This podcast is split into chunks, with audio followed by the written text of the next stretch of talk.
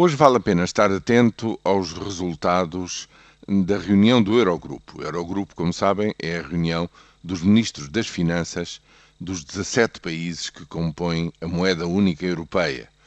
E estas reuniões eh, tornaram-se verdadeiramente cruciais, centrais mesmo, para a resposta, digamos, à crise das dívidas soberanas e à crise em geral do euro, tal como ela se manifestou desde a primavera de 2010.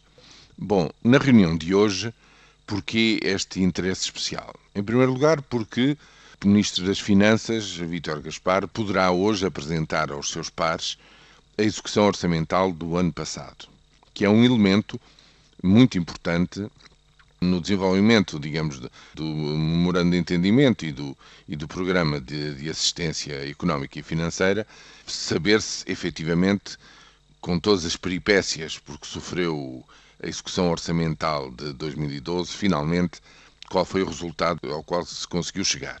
Primeiro elemento. Em segundo lugar, porque poderá sair daí também, na sequência do célebre acordo que finalmente estabilizou um pouco a situação uh, da Grécia e o programa grego, finalmente poder-se-á discutir, porventura, algumas condições de uh, reestruturação, no fundo, mais favoráveis do programa financeiro português isto é, porventura, um rescalonamento, um pagamento a prazos mais longos. Bem, não se sabe o que seja, mas há alguma expectativa nessa, nessa matéria.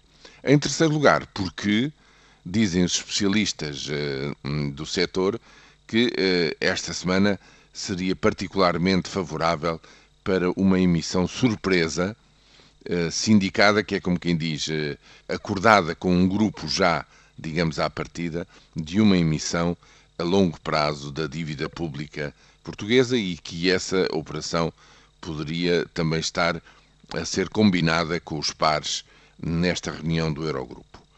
São muitas interrogações, são muitas hipóteses, mas sem dúvida nenhuma que a concretizar-se uma tal agenda de trabalhos no que toca a Portugal, esta reunião do Eurogrupo deve ser considerada verdadeiramente cheia de interesse e de grande expectativa quanto aos seus resultados.